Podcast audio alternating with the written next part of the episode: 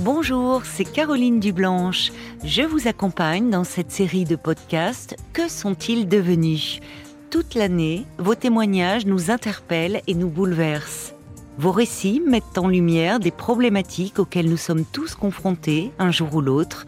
Comment surmonter les blessures de l'enfance, la perte d'un être cher, la douleur d'une séparation amoureuse? Vos histoires nous touchent au plus intime de nous-mêmes. Vous nous impressionnez par la force et le courage dont vous faites preuve face aux difficultés de l'existence. Nous apprenons beaucoup grâce à vous. Une fois le téléphone raccroché, nous pensons souvent à vous. Nous vous laissons à un moment clé de votre vie. Aujourd'hui, nous prenons de vos nouvelles. Dans cet épisode, nous retrouvons Hélène qui nous avait appelé le 9 février 2022. Bonjour Hélène. Bonjour Caroline. À l'aube de vos 50 ans, vous avez appris que votre père n'était pas votre père biologique. C'est le fils de votre père biologique qui vous a révélé ce secret. Cette révélation vous bouleversait d'autant plus que vous ne vous êtes jamais senti aimé par votre mère. Cette dernière, aujourd'hui disparue, a emporté son secret avec elle. Lors de votre appel, vous étiez tourmentée par des questions euh, sans réponse. Je vous propose, Hélène, d'écouter tout de suite un court extrait de notre échange ce soir-là. Est-ce que j'ai été fait par amour? Est-ce qu'il y a eu du plaisir? Je suis le fruit de quelle relation? Et aujourd'hui, c'est ça qui me hante. C'est terrible de le dire.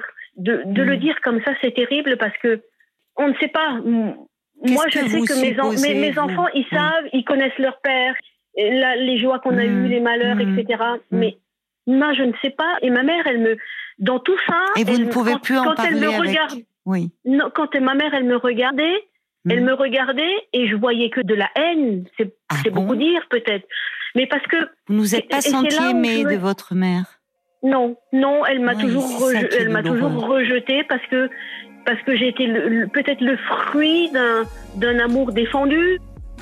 Hélène, est-ce que vous êtes toujours euh, enfermée dans ce douloureux questionnement ou, ou est-ce que vous avez un petit peu avancé?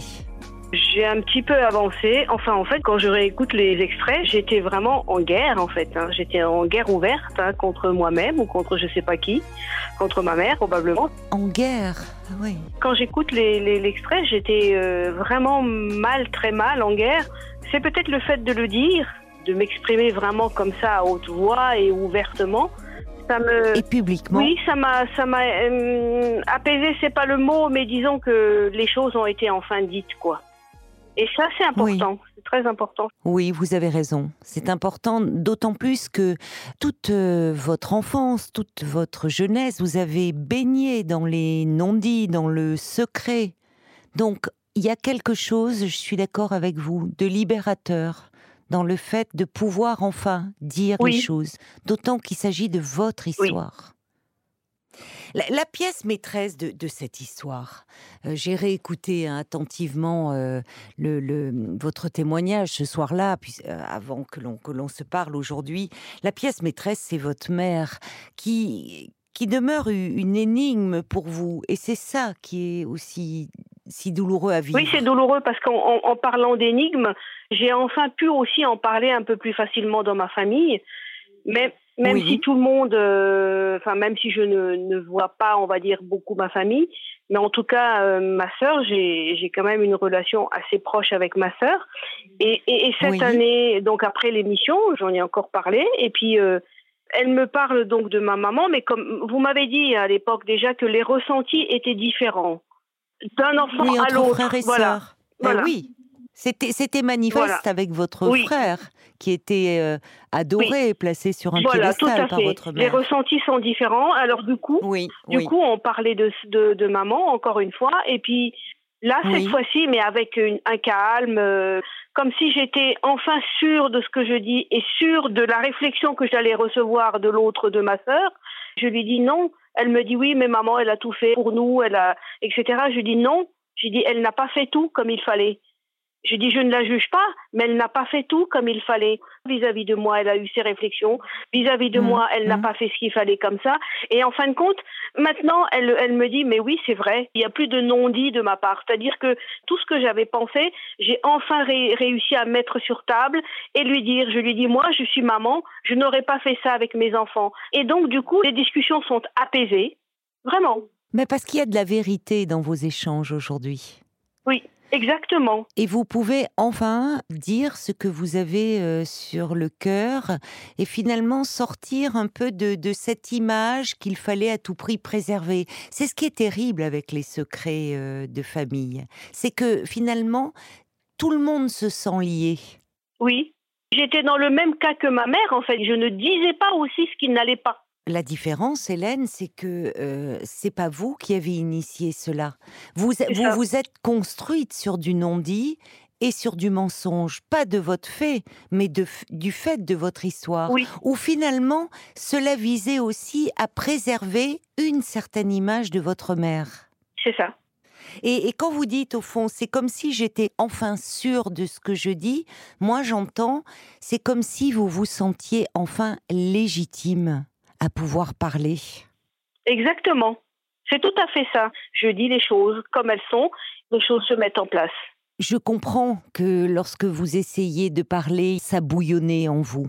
Parce Oui. que finalement, euh, vous avez toujours su qu'il y avait quelque chose qui ne collait pas.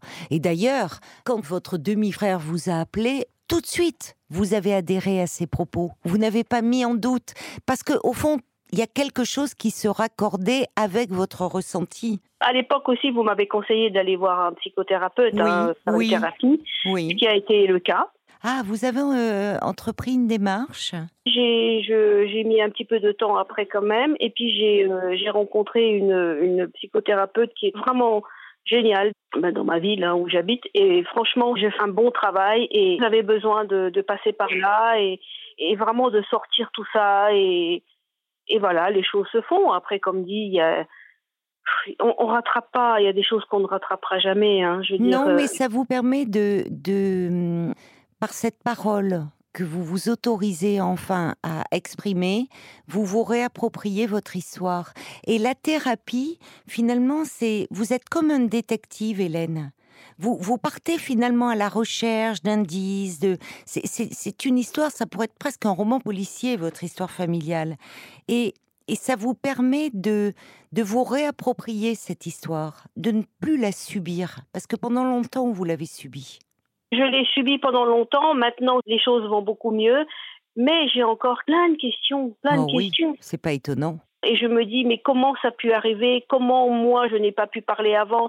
Comment vous ne pouviez euh, pas, vous ne pouviez pas parler. Parce que le propre du secret de famille, c'est-à-dire que c'est comme une toile d'araignée. Tout le monde est, englué dans cette toile et, et au fond se tient. Et, et d'ailleurs, c'est pas un hasard si votre demi-frère, qui lui aussi était dans une quête de vérité, et c'est pour ça certainement que vous vous sentez aussi si proche de lui. C'est lui qui a fait ce travail aussi de détective. Finalement, il a parlé à quel moment quand tous les protagonismes de cette histoire étaient décédés, ce qui, au fond, lui a permis de s'autoriser à enfin parler? Oui, c'est ça. Mm, tout à fait. Mais c'est pas étonnant que vous ayez des questions plein la tête. J'en ai tout que plein. le, le personnage de votre mère pourrait être un personnage de roman. Elle qui, euh, me disiez-vous, euh, se destinait, aurait pu être religieuse, et où finalement vous découvrez dans cette histoire qu'elle a eu trois enfants avec des hommes différents. Oui.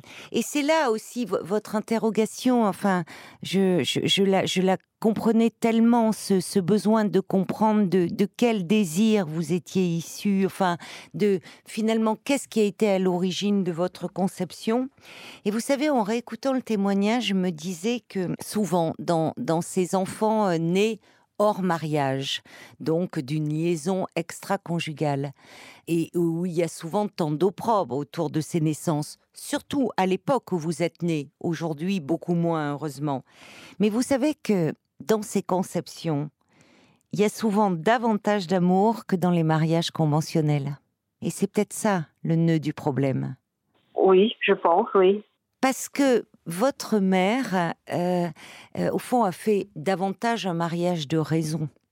Oui, c'est ça. C'est tout à fait ça, oui. Avec un homme qui avait des biens, euh, qui, vous l'aviez évoqué peut-être, ne pouvait plus avoir d'enfants, et il y avait quelque chose d'un peu tacite entre eux.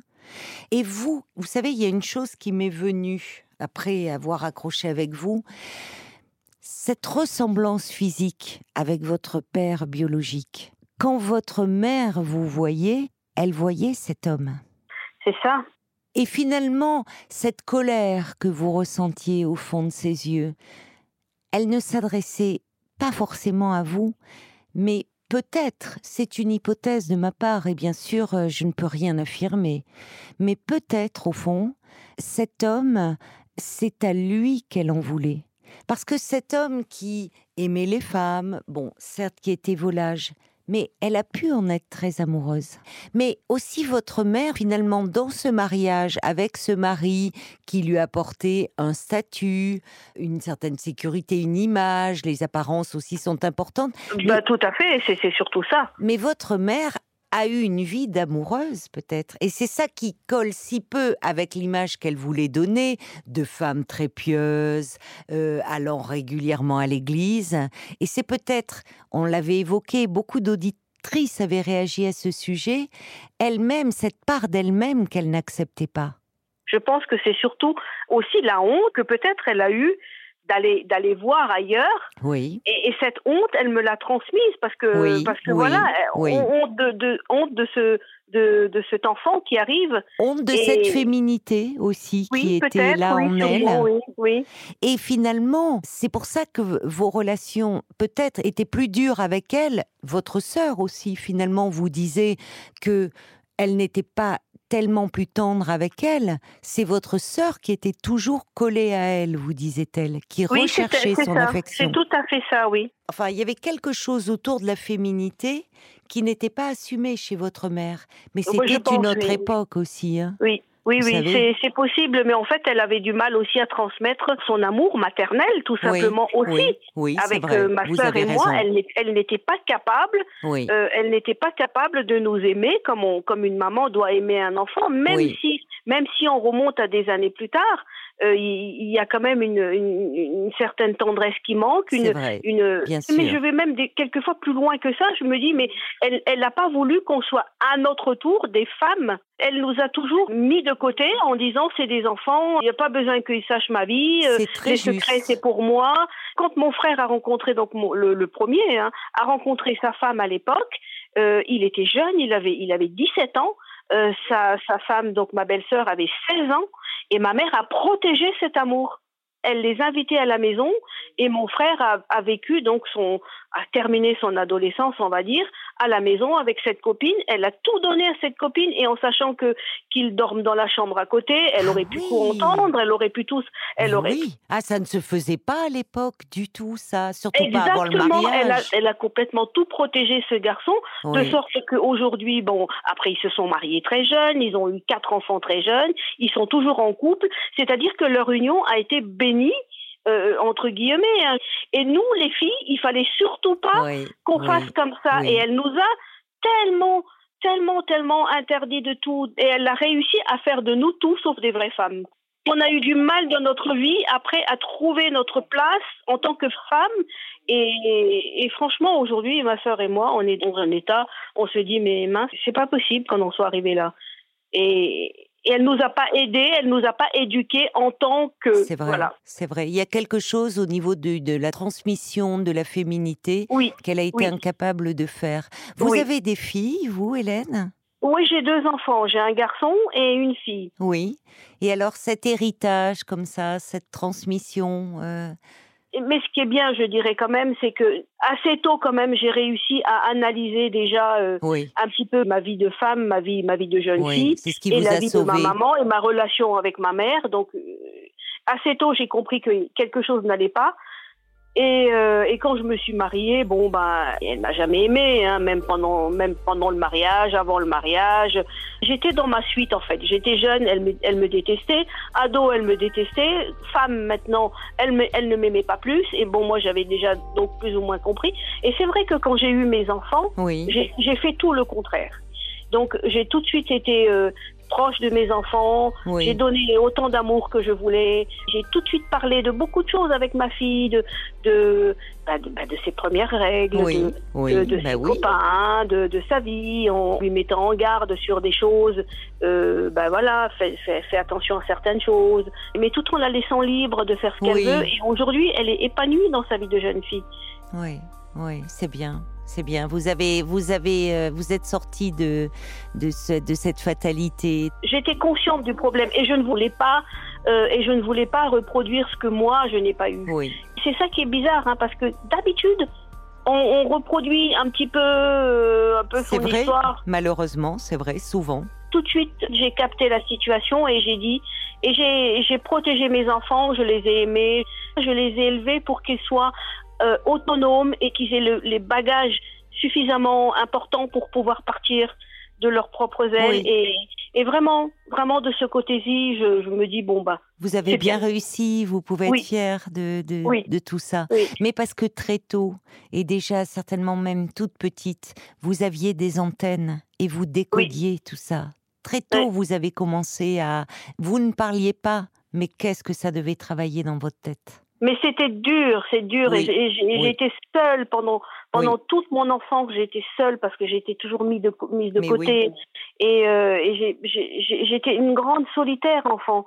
Et euh, vous n'aviez pas le choix, malheureusement. Mais non, Ce mais non, secret parce que vous, euh, vous vous coupez des autres. Oui, oui, voilà. Et parce qu'elle me mettait toujours de côté, il fallait pas dire qu'il y avait des gens qui passaient ou des gens qui arrivaient, il fallait que je sois un peu discrète. Il ne fallait pas qu'on me qu'on pose longtemps un regard sur moi parce que ça eh réveillait des soupçons, des blabla.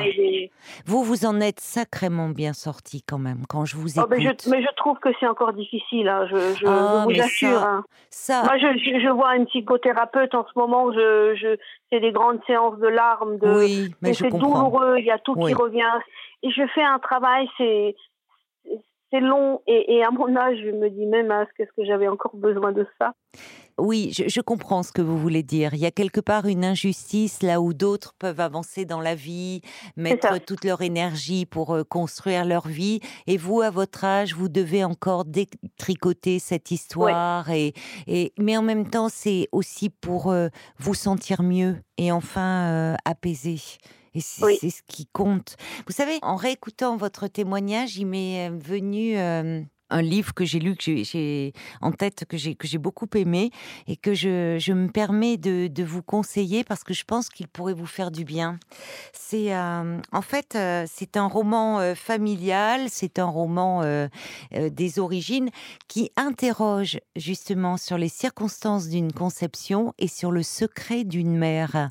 L'auteur c'est Jean-Marc Savoie et euh, le livre euh, s'intitule Et toujours elle m'écrivait. Il parle de sa mère. Euh, c'est paru chez Albin Michel. Et alors, ce qui est passionnant, parce qu'il fait vraiment c'est presque un roman policier. Il remonte le fil de son histoire personnelle. Et il y a une double lecture puisqu'il y a son psychanalyste, Philippe Grimbert, qui justement a écrit autour du secret. Euh, il a écrit un livre qui s'appelle Un secret, qui est d'ailleurs euh, a été adapté au cinéma, qui est son histoire, une histoire euh, tragique. Donc il y a ce double regard. Et franchement, en retravaillant, en préparant ce moment-là, cet échange que nous venons d'avoir, ça s'est imposé à moi et je me dis, il faut que j'en parle à Hélène de ce livre, parce que je pense que ça pourrait vous faire du bien.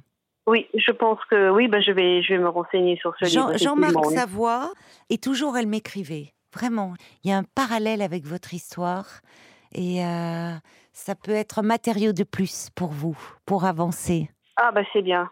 C'est super parce qu'en plus euh, ça c'est ça c'est euh, je vous dis euh, quand vous parlez de roman ça me tilte parce que ça c'est mon histoire c'est l'histoire de ma mère.